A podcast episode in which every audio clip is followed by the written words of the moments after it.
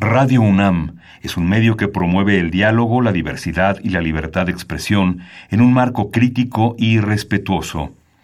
Los comentarios expresados a lo largo de su programación reflejan la opinión de quien los emite, mas no de la radiodifusora. Radio UNAM presenta Al compás de la letra. Al compás de la letra. Un programa conducido por María Ángeles Comezaña.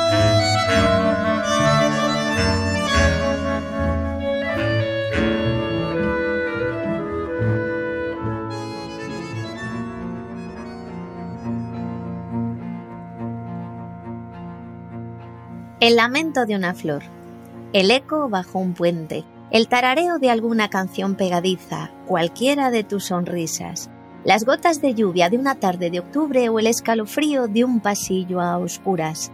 Soy de guardarlo todo en cajitas. Árboles para subirlos, ser dragón en las alturas y luego bajar para contar la historia. No para dibujarla. No trazo dibujos en mi repertorio Llegué demasiado tarde a esa entrega. Nunca lazos de raso, ni en el pelo los vestidos o el alma. Y si no, preguntadle a mi madre por mi infancia y nuestras batallas. Que adoro el viento en la cara y desde que aprendí el cómo, nunca he dejado de leer lo que trae cuando se viste de tormenta.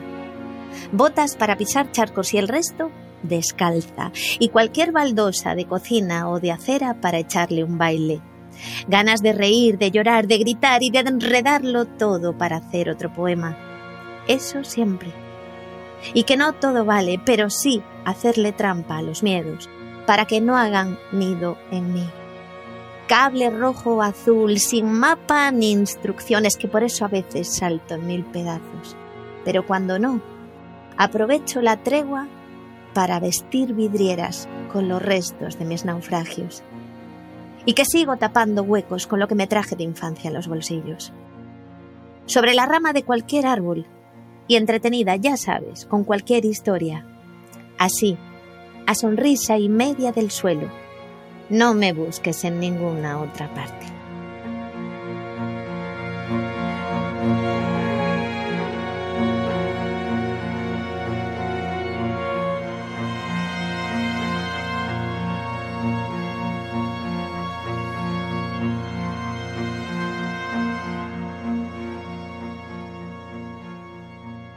Queridísimos amigos, estamos nuevamente en este programa que es un imán para la poesía, que nos emociona siempre, es una cápsula en el tiempo, en el tiempo de estar en esta Ciudad de México, eh, en, este mundo que vivimos, eh, en este todavía encierro que tenemos que hacer eh, forzoso.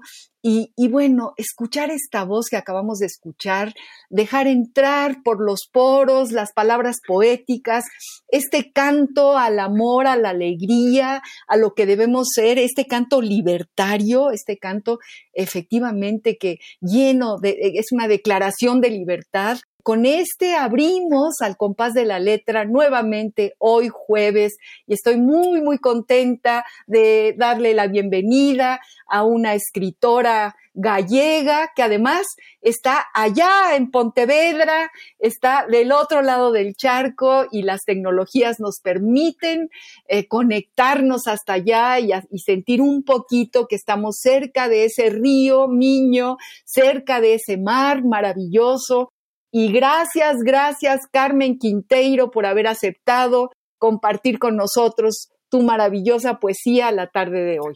Ay, María Ángeles, muchísimas gracias por la invitación.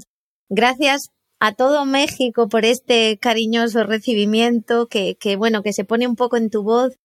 Y, y la agradecida soy yo, la encantada de estar aquí soy yo y de acompañaros un poquito y de que hablemos al final de, de, la vida, ¿no? Y de las emociones, que creo que es la fuerza que mueve el mundo.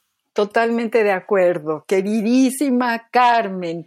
Bueno, eh, para empezar, tengo que saludar a quienes ya sé que están allá del otro lado escuchándonos. Ramiro Ruiz, buenas tardes, qué alegría que sigas en este programa, que sigas cerca de nosotros, Azucena y toda su familia, Pablo López desde Tlalpan, Esther Valdés, eh, creo que está en el norte, pero, pero la saludamos, sabemos que ahí está escuchándonos. En fin, a todos aquellos que van en el coche, que eh, sintonizan Radio UNAM, esta radio llena de fuerza y llena de alegría llena de libertad que nos permite hacer un programa dedicado a la poesía y a sus creadores. Y bueno, queridos amigos, ahora quiero simplemente leer una pequeña semblanza de esta mujer gallega con esta voz además tan dulce y tan espléndida que escribe una poesía que nos llega, que nos, que nos toca las fibras más profundas y que nos hace bien. Siempre decimos que la poesía es sanadora y, en el caso de Carmen Quinteiro, definitivamente lo ha sido para ella y para quienes estamos leyéndola y escuchándola. Voy a leer una pequeña, pequeña semblanza de quién es esta mujer gallega a quien saludamos de nuevo y le mandamos así la tenemos como en un gran abrazo en el corazón. Carmen Quinteiro eh, lleva 21 años dando clases en la etapa de educación infantil. Como ella misma dice, soy profe, María Ángeles, yo soy profe. Lleva tres años actualmente en la etapa de educación primaria en el Colegio Público Xunqueira número uno de Pontevedra. Desde el año 2015 colabora dando charlas en la Universidad de Ciencias de la Educación y del Deporte en el campus de Pontevedra. Alcanzó en el mes de enero el puesto número cuatro como mejor docente de España en el Premios Educa a Banca 2020. Fue elegida como gallega destacada en el año 2020 por la Asociación de Diálogos 90. Ella tiene muchas otras actividades, tiene obra publicada, entre sus obras está Caleidoscopio, Desde esta orilla, Bajo la lluvia no pesan las historias, Con placer nunca, con placer siempre. Este libro precioso del que vamos a hablar en un momento. Ha colaborado en revistas y en muchas publicaciones, como han sido Amarrar el Sol, antología de literatura breve con un relato titulado Carta de Amor, publicado por la Escuela de Escritores de Madrid, Cuentos para la plataforma, Cuentos para el Andén, Grupo Plataforma Comunicación en el 2012, con microrelatos, en fin, eh, ha tenido participación en proyectos teatrales, en proyectos de performance poética, ha sido directora y ha participado ha estado también involucrada en la música, con proyectos musicales, como arreglista de letras, de canciones, eh, específicamente para el proyecto musical del músico Gustavo Almeida, titulado Vértice. Ha estado también eh, en proyectos audiovisuales con su voz, preciosa voz, por cierto, en off, ha tenido proyectos como colega de radio en una eh, estación que se llama así, ¿verdad? Onda Cero Radio. Sí, sí. En un proyecto que además es semanal bajo el título de Jueves de Cuento, o sea que imagínate, este programa pasa los jueves y tu programa gallego, Jueves de Cuento, también pasa los jueves, me imagino. Qué curioso. Sí, actualmente, actualmente lo hemos pasado a los viernes pero sí, inicialmente empezó como jueves de cuento. Qué, qué bueno. Sí, sí, sí, sí, me parece eh, que las ondas mágicas de pronto tocan sus aristas. Y yo quiero decirles, queridos amigos, que, que la generosidad enorme de, de esta poeta, de esta escritora gallega que tengo aquí muy cerquita de mi corazón, me ha dado un regalo enorme. Ella, desde su móvil, desde su celular, me grabó prácticamente toda una, toda una biografía y llevo muchos días escuchando su voz, sintiendo la narrativa de, de su creación poética que reafirma y confirma definitivamente la sanación de la poesía. Es decir, cómo tú, Carmen, te vas eh, eh, vas, vas, describiendo ese proceso difícil, ese camino que tiene de todo, tiene baches, tiene puentes, tiene, tiene acantilados y, hay que, seguir por ellos para poder aterrizar en un libro de poesía. Entonces, me ha dado ese regalo de escuchar con su voz, que yo quisiera que ustedes ahora la escucharan, cómo se fueron gestando cuatro de sus libros de poesía. Caleidoscopio, como el primero de estos cuatro libros, con el que eh, se detona la creación poética de Carmen, otro libro desde esta orilla que cuenta otra historia en donde hay un tercero en discordia, ahorita nos lo va a contar Carmen, y luego eh, este, este, este libro, este otro libro que se llama Bajo la lluvia, no pesan las historias, me encantan los títulos además, Carmen. Muchas gracias. Y luego eh, este último o más reciente libro que se llama, como se los acabo de decir, Con placer nunca, con placer siempre. Entonces yo te pediría, Carmen querida, que les cuentes, nos cuentes a mí de nuevo y a todo el auditorio cómo empieza Caleidoscopio. Bueno, eh, ¿cómo empezar? Mm, en mi casa siempre se ha leído mucho, mi madre es una persona muy lectora y bueno, eh, lo que sucede en las familias, a veces no siempre eh, en sus hijos e hijas somos cinco hermanos, pues mm, se encontraba el gusto por leer, pero mi madre de alguna manera nos obligaba, ¿no? Sobre todo en los veranos en los que nos íbamos a la casa del pueblo y no nos quedaba más remedio que leer. Yo creo que eso ha sido un poco la base, ¿no? La base mía para después ponerme, ponerme a escribir. Yo recuerdo haber leído historias maravillosas, eh, ya te conté en uno de esos audios que ha habido, ha habido dos libros especialmente que me han marcado mucho. Uno es el del Señor de las Moscas de William Golding, y otro es el de Héctor Malot sin familia. Yo creo que todo el mundo debería de tener a lo mejor alguna historia en la que pueda eh, darse cuenta de lo mucho que emocionan las historias. Yo siempre creo y lo creo firmemente como profe que debemos de leer hasta encontrar la historia que ha sido escrita para nosotras. Hay una historia siempre que nos está esperando. Ningún género para mí es mejor que otro simplemente hay historias que esperan y yo siempre confío en que todo el mundo se acerque a, un libro, ¿no? Eh, yo vengo de esa, de esa base lectora. No había escrito prácticamente nada, sí había escrito algún pequeño cuento, algún pequeño poema, pero nada de nada hasta el 2007. En el 2005 aproximadamente yo era una persona con una vida muy bonita, yo estaba felizmente casada, con mi niño, mi vida era maravillosamente hermosa y eh, ah, de alguna forma todo eso se vino abajo. Ese maravilloso castillo, ¿no? Se desmontó por completo. No hubo ni una sola piedra que quedase en su lugar.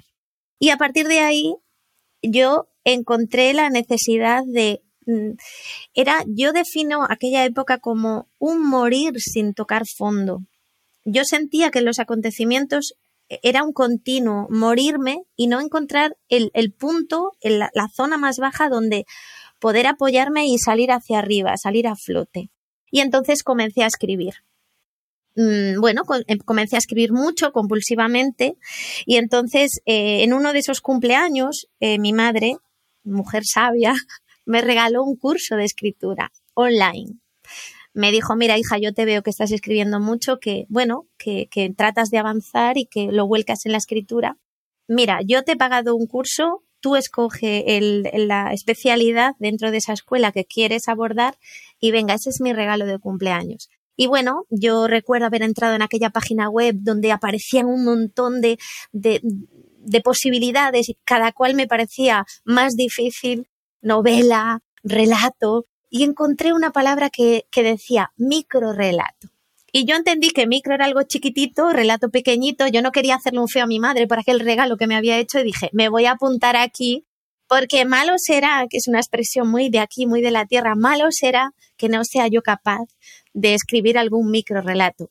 Bueno, con los microrelatos se abrió un mundo fantástico de posibilidades, porque es como un juego donde todas las palabras, los microrelatos normalmente eh, tratan a ser lo más breves posibles. Y entonces tienes que jugar a escribir algo donde cada palabra, cada punto, cada coma importa, cuenta, no te puedes pasar absolutamente nada.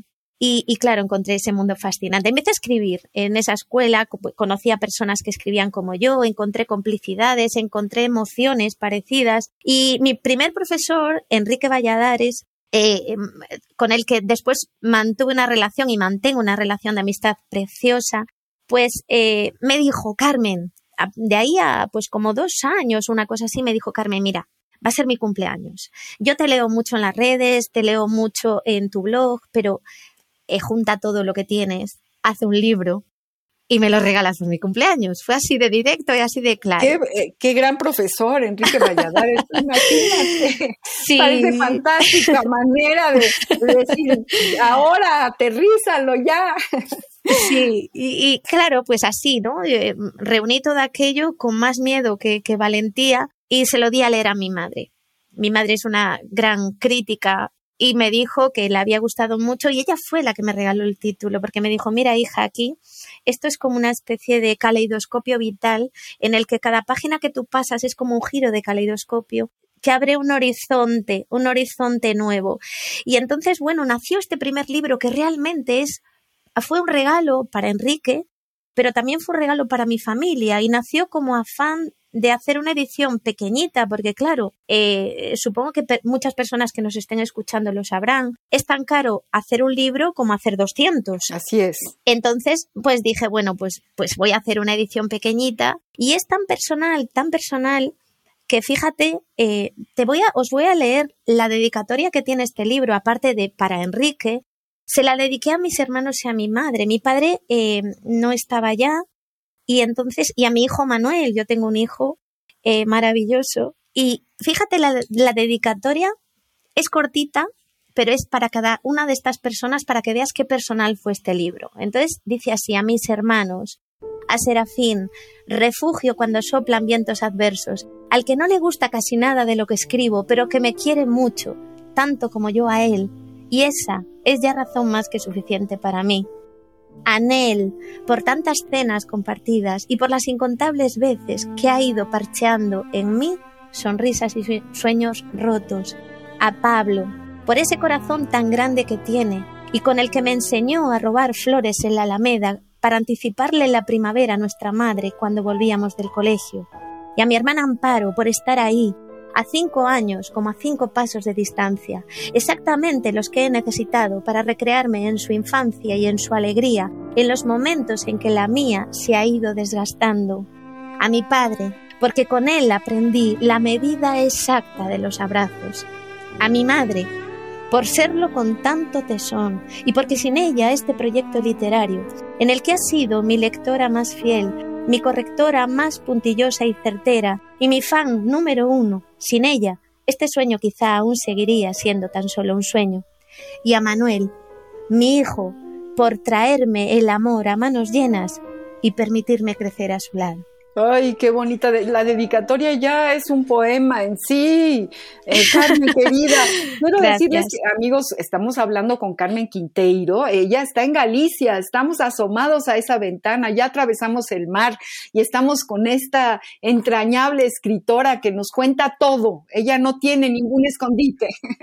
pero, pero además, eh, quiero también decirles que el poema que escucharon al inicio del programa justamente es un poema de caleidoscopio de este libro del que acabamos de, escucharla. Y bueno, e, es tan bonito. Yo, yo apunté el lamento de una flor, el eco de un puente, el escalofrío de un pasillo oscuro, y luego hablar de las cajitas, de un lazo, de las cosas más sencillas y más simples que, están ahí mirándonos y que parecen que, no tienen alma, pero sí la tienen y la tienen en el momento en el que nosotros tomamos el lápiz y, la, y las depositamos en un papel. Entonces, eh, eh, ¿cómo se llama? Vuélvenos a decir este poema que leíste, Carmen los, los radioescuchas no sabían que este poema que leíste al inicio forma parte de Caleidoscopio. Bien, pues sí, Este es, además es el último, el de yo, que me define es el último, ¿no? Es como mi despedida en la que yo pues pongo por escrito un poco pues quién soy, lo que me gusta y lo que me mueve. Hay un poema muy bonito, eh, bueno, muy bonito. Eh, yo es que cuando escribo algo lo vivo tanto que luego para mí es bonito porque lo he vivido y entonces eh, yo este lo he llamado conexión y es muy breve. Es con el último que voy a leer de calidoscopio, pero lo que quería dedicar porque ahora mismo estamos en un momento muy de distancias, ¿no? Se titula Conexión y dice así. Nuestros cuerpos no se rozan, no paseamos de la mano por la calle, no nos regalamos un abrazo al doblar cualquier esquina y encontrarnos. Tampoco nos asaltamos la piel cuando uno de los dos entra por la puerta de la casa que no compartimos ni nos bebemos juntos el café de la mañana sentados en las sillas de una cocina que no existe. Ni siquiera jugamos a enlazar nuestros ombligos bajo las sábanas de una cama que nunca hemos deshecho. Sí, nuestros cuerpos no se rozan, pero hay que ver lo enredadas que tenemos nuestras almas, así, en la distancia. Uy, qué bonito, qué, qué pertinente, qué cierto, es la pura verdad, la puritita verdad, Carmen querida. Queridos amigos, estamos platicando con Carmen Quinteiro, escuchándola leer sus poemas, contándonos la vida de los poemas, lo que hay en, en, el patio de atrás, porque cada poema tiene un patio de atrás donde se va gestando, se va cocinando, y es una delicia escuchar a esta poeta gallega y como siempre, queridos amigos, eh, le hemos pedido que, elija una palabra. Y fíjense qué cosa tan maravillosa. Eh, cuando me dijo qué palabra quería, me mandó una imagen del salón de clase donde ella da la clase con la palabra que eligió. Y así en grande, como un pizarrón enorme, con la palabra gracias. Y luego me contó en este audio lo importante que es para ella que los alumnos den las gracias, que sepan lo, significativo que es esta palabra. Y yo te pido, Carmen, que vayamos al diccionario del español de México, del Colegio de México, para ver qué nos dice sobre esta palabra y hagamos este puente hacia tu fuente magnífica de agradecimiento. La ruta de la palabra.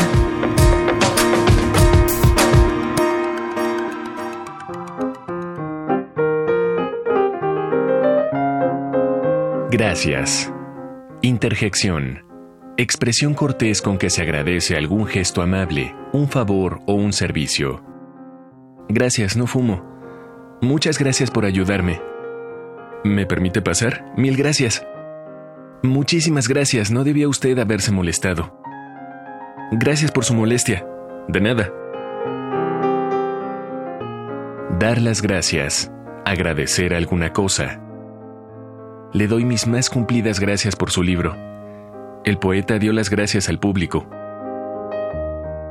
Gracias a Dios.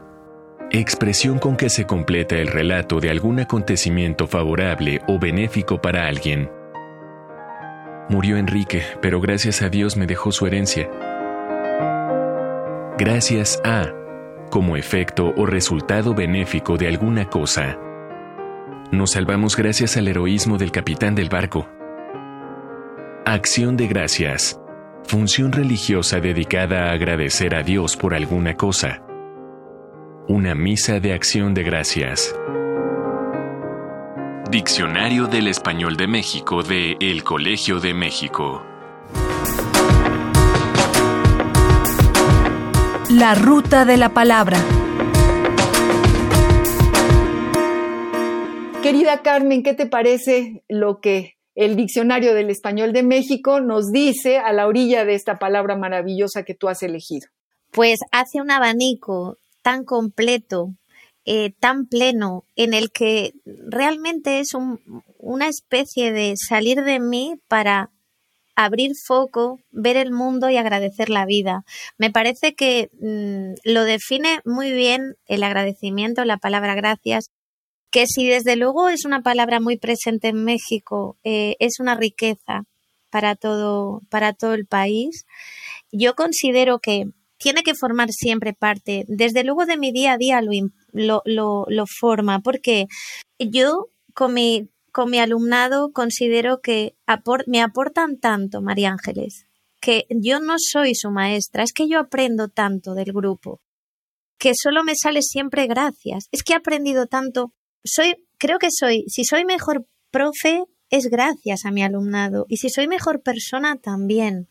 Porque lo que no he alcanzado a, cuando una situación se da en, en la clase, bueno, vosotros le decís el salón, en el salón, y yo no soy capaz de ayudar a la persona que necesita de mí como profe, tengo que ser mejor persona para después poder ser mejor profe. Entonces, claro, yo lo que hago es eh, tener siempre esa palabra en la boca porque creo que la vida es básicamente eso, es agradecer profundamente todas las personas que nos encontramos, que nos acompañan un trayecto de vida y que vamos a aprender siempre muchas cosas. Eh, cosas que van a doler más, sí, y cosas que van a ser muy bonitas también pero de todo vamos a aprender indudablemente y son momentos creo para agradecer, sacar siempre una reflexión y, agradecer siempre. Claro que sí, Carmen, y tú lo has dicho, gracias a la vida.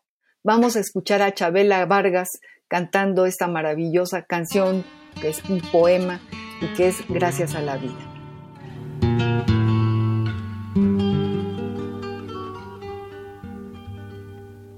Gracias a la vida que me ha dado tanto, me dio dos luceros que cuando los abro, perfecto distingo lo negro del blanco y en el alto cielo su fondo estrellado y en las multitudes la mujer que yo amo. Gracias a la vida que me ha dado tanto, me ha dado el oído que en todo su ancho graba noche y día, grillos y canarios, martillos, turbinas, ladrillos, chubascos la voz tan tierna de mi bien amada.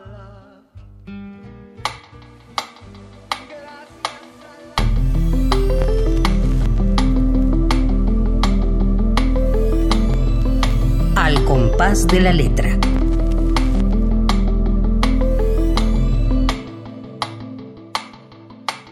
Pues esta canción, Gracias a la vida, eh, es de Violeta Parra, de esta cantante chilena que nos acompañó en los años 60 eh, con una fortaleza tremenda que era también un himno para nosotros, para quienes vivimos aquellos años.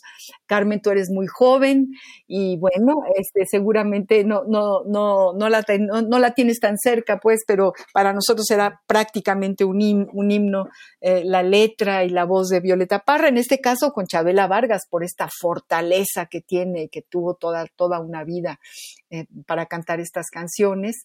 Y, qué te parece a ti, mi Carmen querida? Me parece maravilloso escribir, eh, escribir cosas como gracias a la vida que me ha dado tanto, me dio el corazón que agita su marco.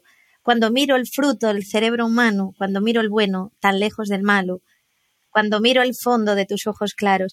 Es maravilloso. Escribir así hace que la persona que escucha se haga cómplice y eso es el eso es lo más bonito de la literatura, del escribir, de la poesía, de contar las emociones. Eso, esa capacidad a mí me sigue en las personas que logran escribir así me sigue asombrando mucho con qué naturalidad y como, como que sale, se, sale del fondo del alma, ¿no? Es decir, no, no se lo está inventando, lo tiene allá adentro y lo saca, ¿no? Y entonces por eso nos llega con esa fortaleza y con ese, digamos, eso, con esa fuerza tan enorme. Y lo hacemos propio, porque, porque para eso sirve la poesía, para, para que todos eh, la, la, tengamos, es, es yo creo que el alma más generosa de la tierra es precisamente la poesía. Sí, y además pienso que en el fondo todas las personas somos poetas, porque no solo el que escribe, sino el que hace suya esa poesía, en el fondo tiene alma de poeta también. Lo que pasa que es algo que deberían repetirnos más para que de verdad nos lo, nos lo creyésemos, porque es en el momento que, que, dejamos y permitimos que la poesía entre es porque la reconocemos como algo propio que en el fondo también está en nosotros. y, y, eso es un, algo a, a descubrir y aceptar. Pero bueno, muchas veces nos ponemos ciertas, ¿no? Ciertas armaduras o ciertas protecciones o bueno. Así es. Queridos amigos, estamos hablando con Carmen Quinteiro desde Galicia, desde allá está nuestra Carmen. Pero bueno, nos imaginamos el atardecer en Galicia, nos imaginamos ese río Miño, que es algo que, que, tenemos muy guardado en el corazón y estamos muy, muy contentos de tener aquí a esta escritora espléndida, Carmen Quinteiro. Y ella nos hablaba de sus libros, nos, nos habló de, de, caleidoscopio y ahora nos va a hablar de cómo se gesta esta otra historia, este, este, este otro libro que se titula justamente Desde esta orilla. Ay, desde esta orilla. Desde esta orilla empieza con una declaración de intenciones, porque mira, mira lo que escribí en la primera página. Dice, tenía un poco de enfado, ¿eh? Y, escribí la medida de tus miedos, la certeza de tu frío, el desastre y tú, negando, poniendo envoltorio, lazo y adiós, anestesiando la despedida, jugando a que aquí no pasa nada. Vale, es tu orilla, haz en ella lo que te dé la gana. Ahora bien, desde este lado, que es el mío, ni te atrevas a insistir en que esto no fue amor me encanta y me encanta que me contaste que, que, te acordaste de esta, de esta cantante, de esta cantante antigua de los años 40 y 50, Piquer, ¿no? De, de, sí, de... sí, sí, porque había una canción de la Piquer. Bueno, voy a confesar que en mi casa yo he crecido con Jorge Negrete. Tú antes decías Carmen eh, Chabela Vargas te queda un poco atrás, pero si yo vengo de la herencia de Jorge Negrete, de mi padre, que, que, no hemos tenido nunca conexión con México, pero en mi casa, además, mi padre decía, yo soy mexicano, mi tierra es bravía, palabra de macho, que no hay otra tierra más linda y más brava que la tierra mía. No, bueno, bueno, esto ya aquí nos ganó, nos ganó tu papá todo eso es lo que estamos escuchando. Pues sí, eh, la canción de Concha Piquer, ¿no? Hablaba de, de una relación, siempre en una relación de tres, la, la tercera en discordia, ella cantaba, yo soy la otra, la otra, y a nada tengo derecho, porque no llevo un anillo con una fecha por dentro. Bueno, pues esa canción que yo cantaba Ay, siendo niña, pues esa canción que yo cantaba siendo niña, pues eh, hubo un momento de mi vida que me tocó ser la, una tercera en discordia, ¿no? Y uh -huh. bueno, realmente yo cuando me di cuenta que era la tercera en discordia, pues ya era demasiado tarde porque yo estaba enamorada y entonces eh, decidí, bueno, pues eh, eso no fue a más. Eh, yo decidí aprender de aquella situación y decidí ponerlo por escrito porque necesitaba, ¿no? De alguna manera, necesitaba eh, aprender de lo vivido, eh, dejarlo por escrito y bueno, es mi propio testimonio, ¿no? De que yo, la persona que soy ahora, también vengo de ahí, vengo de ese tipo de, de situación. Y algo que decías que, que, me llegó muy a fondo y además me, coincido totalmente, tú decías, siempre me duele antes de escribir. Y efectivamente, duele. Y algunas veces hemos comentado eh, un poeta mexicano, Efraín Huerta, quien quisimos tantísimo y es tan importante para la literatura mexicana y para nuestras vidas, quienes lo conocimos, ¿no? Alguna vez le hicieron una entrevista y le preguntaban, pero ¿Cómo puede usted vivir con tanto dolor? Y él no se había dado cuenta que su poesía duele que se, y, que quienes la leen se conduelen con esa poesía. Y, efectivamente, eh, la, el atreverse, el poner lo que uno siente en un papel en blanco, tiene esto, una, una especie de, de, de bálsamo doliente, pues, ¿no? Porque, porque sabemos que la palabra poética es, suele ser un bálsamo, pero, pero pero aunque rompa muros, llegue al fondo, nos cure, pero nos duele. Sí, duele, duele mucho. A ver, yo entiendo que habrá personas que la intensidad de las emociones la vivan. Aquí hay diferentes, ¿no? Diferentes alturas, como de caída. Yo soy de las que me subo al, al trampolín más alto. Y entonces cuando me caigo del trampolín, Entonces digo al llegar, caramba, cómo duele. Eh, eso es lo que es lo que me sucede, pero también te digo que yo necesito para que las cosas me remuevan, a veces creo que necesito que duelan, ¿no? En Desde esta orilla, eh, aparte de contar esa historia, yo te puedo asegurar que uno de los poemas que yo más quiero recordar, ¿no? De toda esta historia vivida, es uno en el que entendí quién era yo, después de haber vivido esta historia, ¿no? Entendí en qué momento estaba yo. Eh, te lo voy a leer, ¿te parece, María Ángeles? Por favor, te lo pido. Pues mira, dice, he pasado demasiado tiempo buscando en los demás, pidiendo un cómo me ves, un dime quién soy reclamando fuera identidad, contorno y perfil, donde lograr cobijar mi relleno. Demasiados viajes tratando de confirmar si merezco la pena, si importo, si soy. Demasiadas veces y nunca suficientes, apenas he logrado un esbozo desesperado, niña rota y mujer a medio trazar. Demasiadas veces y demasiado tiempo en el tiempo repitiendo el mismo patrón erróneo, Sí, erróneo en coordenadas, dirección a seguir o mirada donde buscar. Es que no era fuera, es dentro. O eso dicen, dirección, destino, caricia, yo, el único lugar donde al fin encontrarme. Ya, pero ¿cómo hacerlo? Porque han sido muchos inviernos aquí debajo y yo no he sentido nunca nada que no fuese un intenso frío, viaje tras viaje. Así que ¿cómo hacerlo ahora? ¿Cómo dar conmigo? ¿Cómo encontrarme? con tanta ropa puesta bajo la piel.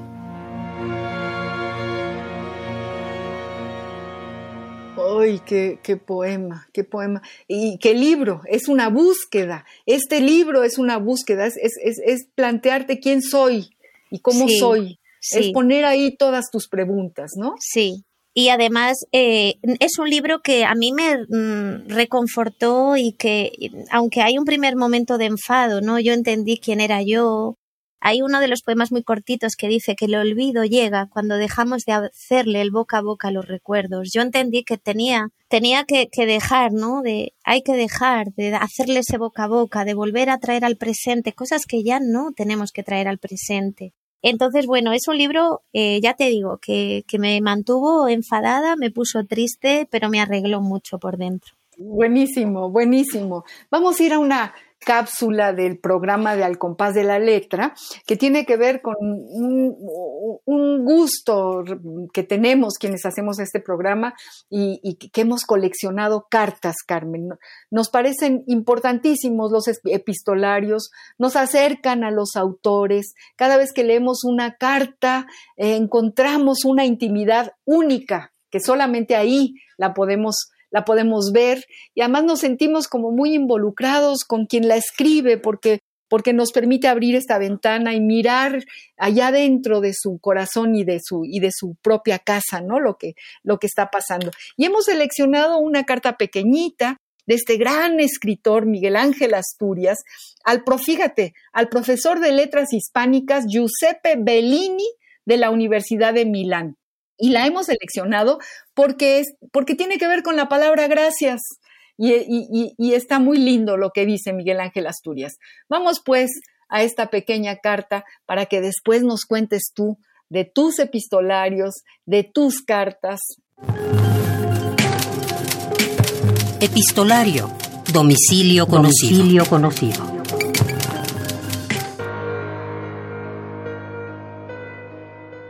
Carta de Miguel Ángel Asturias al profesor de Letras Hispánicas Giuseppe Bellini de la Universidad de Milán. 27 de junio de 1966.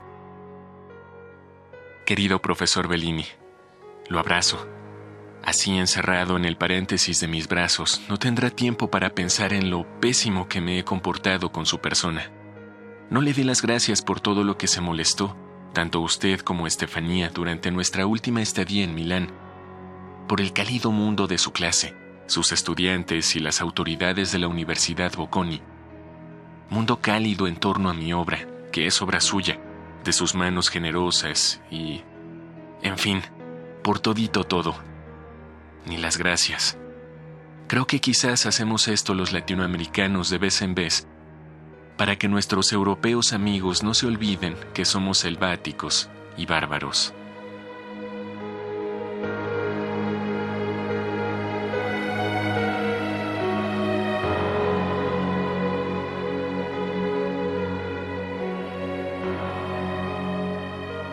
tiene sentido el humor esta carta. Qué bonita, qué bonita, qué forma de dar las gracias con esa imagen de un paréntesis, ¿no? Y ese abrazo ahí eh, encapsulado, y nunca mejor dicho, qué, qué forma tan bonita de dar las gracias.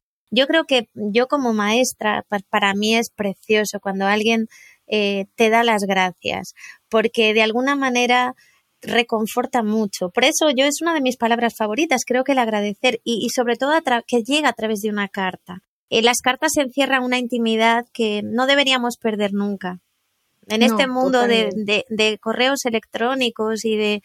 Em, no deberíamos perder eso de cuando en vez de escribirle a alguien una carta. Así es, así es, y, tienes razón, esta, esta imagen de Miguel Ángel Asturias mandando un abrazo encerrado en el paréntesis de mis brazos, qué cosa tan bonita, qué mm. cosa tan bonita. Y cuéntanos de tus cartas, tú eres muy joven, seguramente no esperaste al cartero en algún momento de tu vida o sí lo esperaste. Bueno, yo he esperado cartas, yo he escrito cartas, eh, tengo cartas guardadas en una cajita, esas cartas que yo considero, ¿no? Que no, que tengo que tener muy presentes. Yo te voy a contar un secreto. Yo desde hace tres años, cuando voy de viaje, bueno, ahora mismo no se puede, pero yo me escribo a mí misma siempre. Compro una postal y me la envío desde la ciudad que yo visito. Porque la Carmen que está cuando está en ese lugar y que escribe a la que luego recibe la carta, eh, es como dos momentos muy diferentes y no sabes la ilusión que me hace escribirme a mí misma, porque mm, de verdad que atesoro postales que yo me he enviado desde París, desde distintas ciudades españolas, porque me parece algo que no debo olvidar. ¿Cómo escribo cuando estoy en un lugar concreto? Y me escribo a mí misma para no olvidarlo. Y, bueno, sí, yo soy un amante de las cartas. Si puedo, escribo yo a mis alumnos, soy muy de escribirle cartitas, notas y cosas así. Ah, qué bonito, qué maravilla. ¿Y, y, tienes eh, cartas que te escriben a ti guardadas, que forman parte de tu, de tu vida cotidiana, que sabes que están ahí, que te han dicho cosas? Sí, sí, y, y de personas. Yo he guardado mientras, cuando yo estudiaba en Madrid, mi abuelo me mandaba cartas y en una vieja máquina de escribir, él, escribía y me enviaba cartas que llegaban a Madrid siempre junto con un paquetito pues de algunos chorizos o de algunas castañas o de algo que él me quería y, y, era un momento mágico porque yo recuerdo que mis compañeras de residencia venían y nos sentábamos todas alrededor de aquella carta que yo les leía en voz alta con las aventuras de mi abuelo que se las inventaba inventaba historias fantásticas sobre sus gallinas, de cosas rarísimas que hacían, que no eran ciertas, pero pasábamos un rato buenísimo. Bueno, esto es fantástico, fantástico. Carmen, querida, qué cosa tan bonita, qué cosas nos cuentas y, cómo nos haces sentir que estamos ahí eh, con el olor de los chorizos, qué delicia. ya se me antojaron, caray.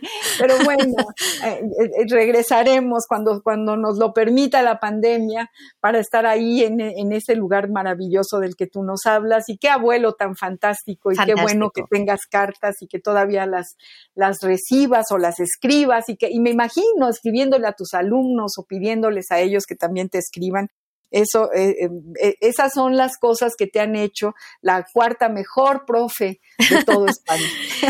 Sí, eso ahora es, un regalo bonito. Sí. Eres nuestra profe, Carmen, yo así te siento, eres nuestra profe, nos hace, nos, nos estás enseñando todo, todo un camino de cosas de, espléndidas. Es, es como llegar a una mina en donde quiero que nos, que nos sigas contando, pero también quiero que nos sigas leyendo. ¿Qué nos vas a leer? Vamos a hablar de tu libro más reciente porque este libro fantástico que se llama Complacer nunca, pero complacer siempre, es un libro feminista, es un libro revolucionario, es un libro que, que ahora eh, lo, tenemos este mes de marzo, que es el mes de las mujeres, eh, como parte de, de, la declaratoria de lo que somos.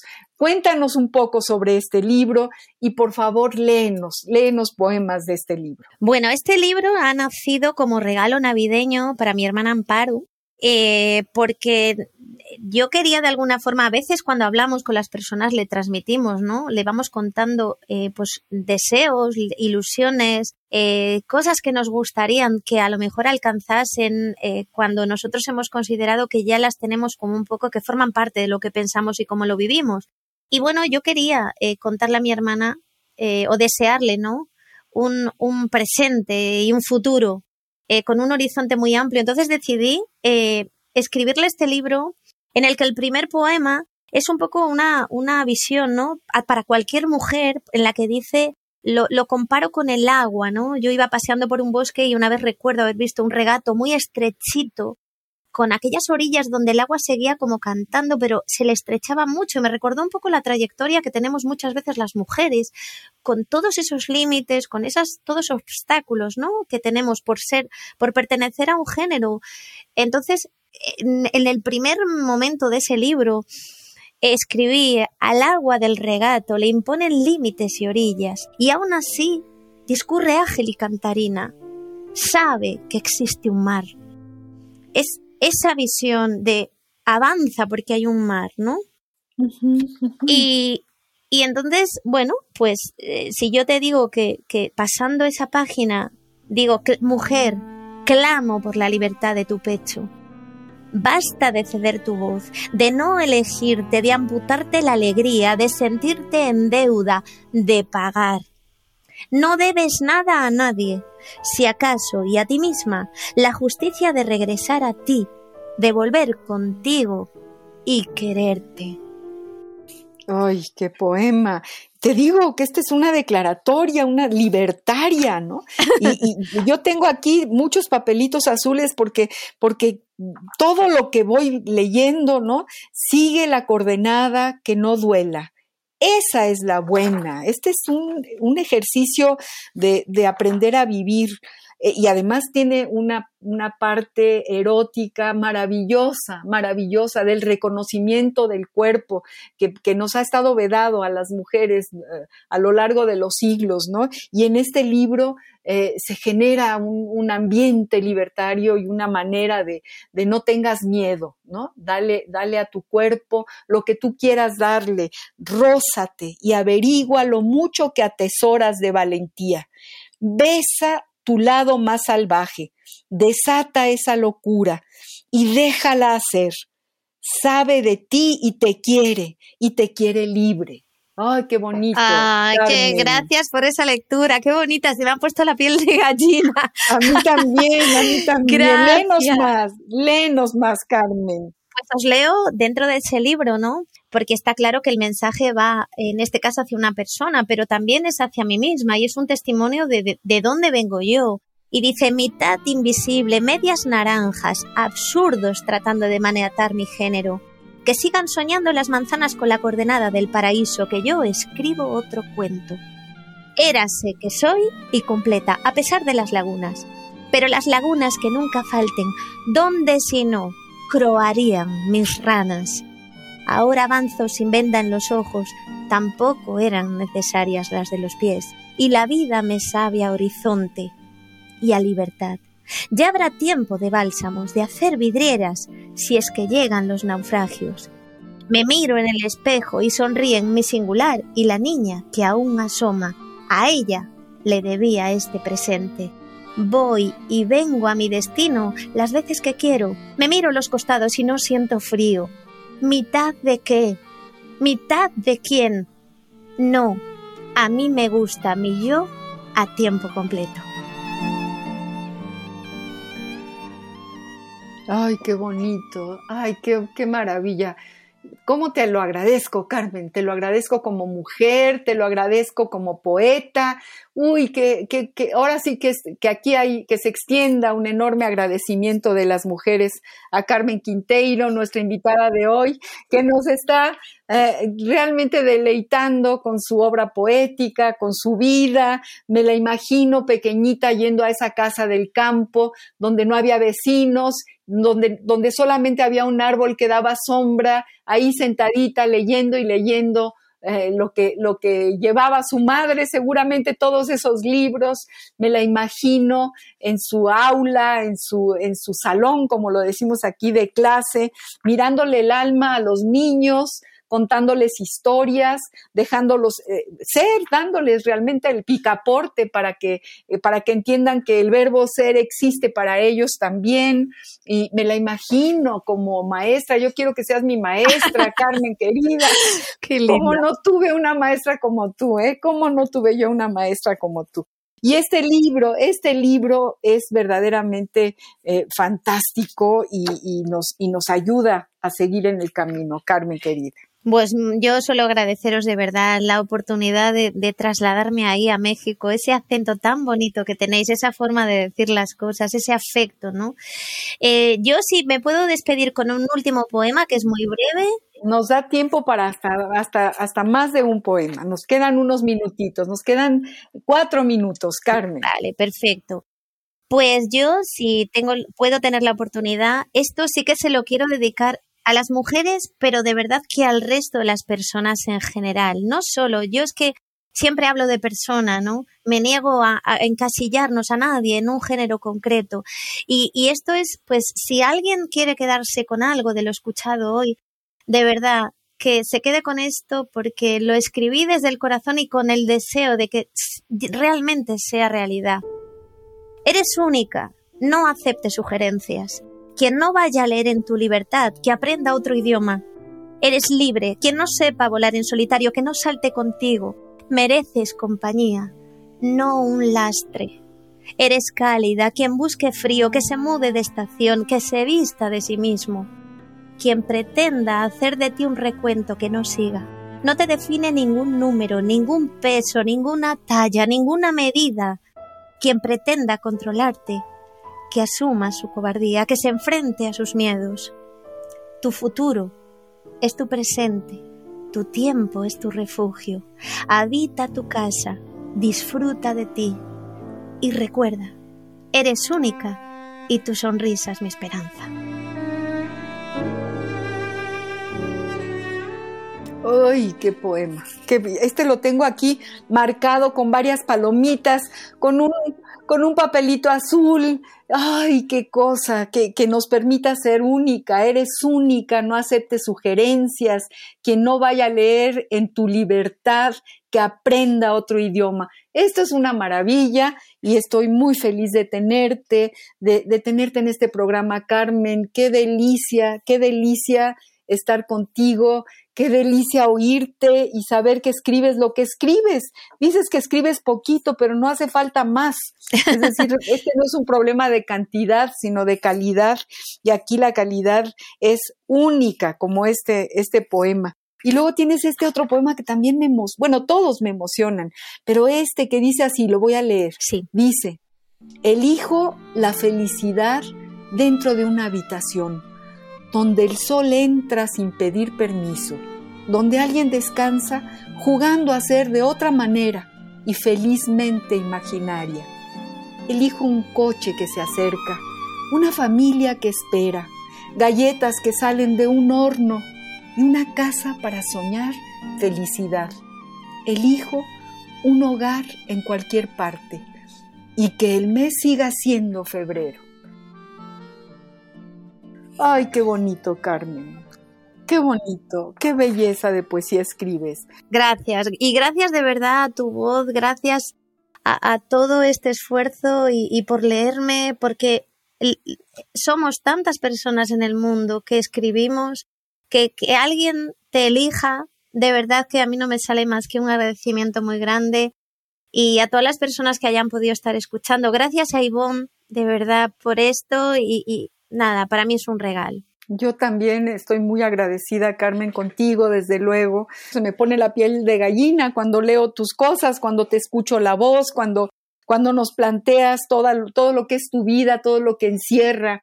Y este, esta caricia, porque tus poemas son, acaban siendo una caricia como la que le dedicas a tu hermana en este libro más reciente tuyo y como la que seguramente seguirás escribiendo. Mi querida Carmen, tenemos que decirle adiós a este compás. Bueno, antes de que se termine este, este programa, yo quiero hacer un agradecimiento más y uno muy, muy, muy especial a una amiga entrañable que es mi hermana y que yo adoro y que vive en Vigo, en Galicia, a quien le debo tener este contacto con Carmen Quinteiro. Así que desde aquí yo le mando besos y abrazos y te agradezco, Maritiña mía, el que me hayas puesto en contacto con esta estupenda poeta Carmen Quinteiro.